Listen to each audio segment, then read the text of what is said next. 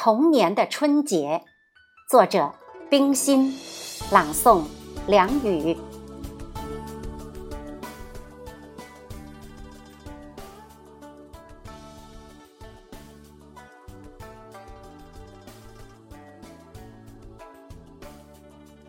我童年生活中，不光是海边山上孤单寂寞的独往独来，也有热闹的锣鼓喧天的时候。那便是从前的新年，现在叫做春节的。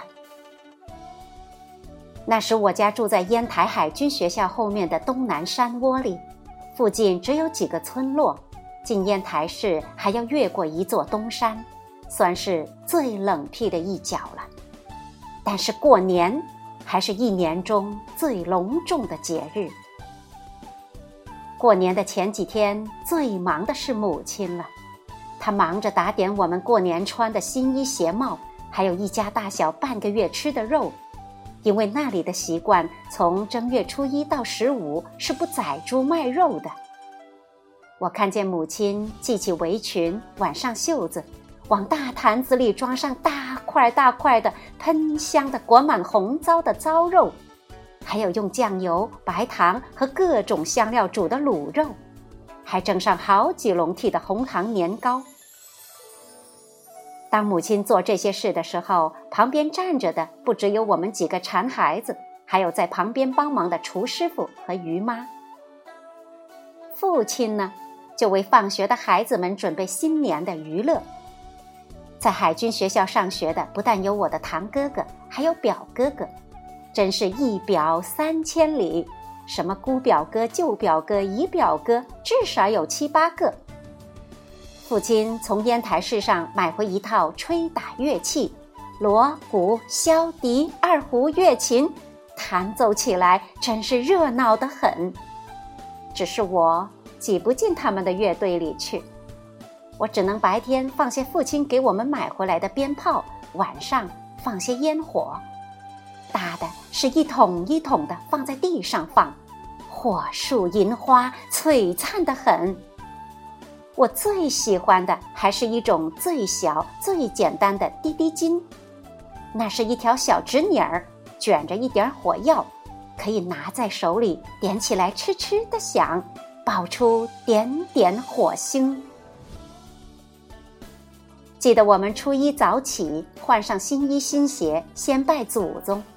我们家不供神佛，供桌上只有祖宗牌位、香烛和祭品，这一桌酒菜就是我们新年的午餐。然后给父母亲和长辈拜年。我拿到的红纸包里的压岁钱大多是一元锃亮的墨西哥战人银元，我都请母亲替我收起。最有趣的。还是从各个农村来耍花卉的了，演员们都是各个村落里东闲的农民，节目大多是跑旱船和王大娘鞠大缸之类，演女角的都是村里的年轻人，搽着很厚的脂粉，鼓乐前导，后面就簇拥着许多小孩子，到我家门首，自然就围上一大群人。于是他们就穿走演唱了起来，有乐器伴奏，歌曲大都滑稽可笑，引得大家笑声不断。耍完了，我们就拿烟酒点心慰劳他们。这个村的花卉刚走，那个村的又来了。最先来到的，自然是离我们最近的金沟寨的花卉。我十一岁那年回到故乡的福建福州，那里过年又热闹多了。我们大家庭里是四房同居分吃，祖父是和我们这一房在一起吃饭的。从腊月廿三日起，大家就忙着扫房、擦洗门窗和铜锡器具，准备糟和腌的鸡鸭鱼肉。祖父只忙着写春联儿，贴在擦得锃亮的大门或旁门上。他自己在元旦这天早上还用红纸写一条：“元旦开业，新春大吉。”以下还有什么吉利话，我就不认得，也不记得了。新年里，我们个人从自己的姥姥家得到许多好东西。首先是灶糖、灶饼，那是一盒一盒的糖和点心，据说是祭灶王爷用的。糖和点心都很甜，也很黏，为的是把灶王的嘴糊上，使得他上天不能汇报这家人的坏话。最好的东西还是灯笼。福州方言“灯”和“丁”同音，因此送灯的数目总比孩子的数目多一些，是添丁的意思。那时我的弟弟们还小，不会和我抢。多的那一盏总是给我。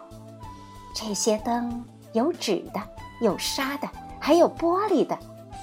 于是我屋墙上挂的是走马灯，上面的人物是三英战吕布，手里提的是两眼会活动的金鱼灯，另一手就拉着一盏脚下有轮子的白兔灯。同时，我家所在的南后街。本是个灯市，这一条街上大多是灯铺。我家门口的万星筒石店，平时除了卖各种红漆金边的半价用的大小筒子之外，就兼卖各种的灯。那就不是孩子们举着玩的灯笼了，而是上面画着精细的花鸟人物的大玻璃灯、纱灯、料丝灯、牛角灯等等。元宵之夜都点了起来。真是花市灯如昼，游人如织，欢笑满街。元宵过后，一年一度的光彩辉煌的日子就完结了。当大人们让我们把许多玩够了的灯笼放在一起烧了之后，说：“从明天起，好好收收心，上学去吧。”我们默默地听着，看着天井里那些灯笼的星星余烬，恋恋不舍的，带着一种说不出的惆怅寂寞之感。上床睡觉的时候，这一夜的滋味儿真不好过。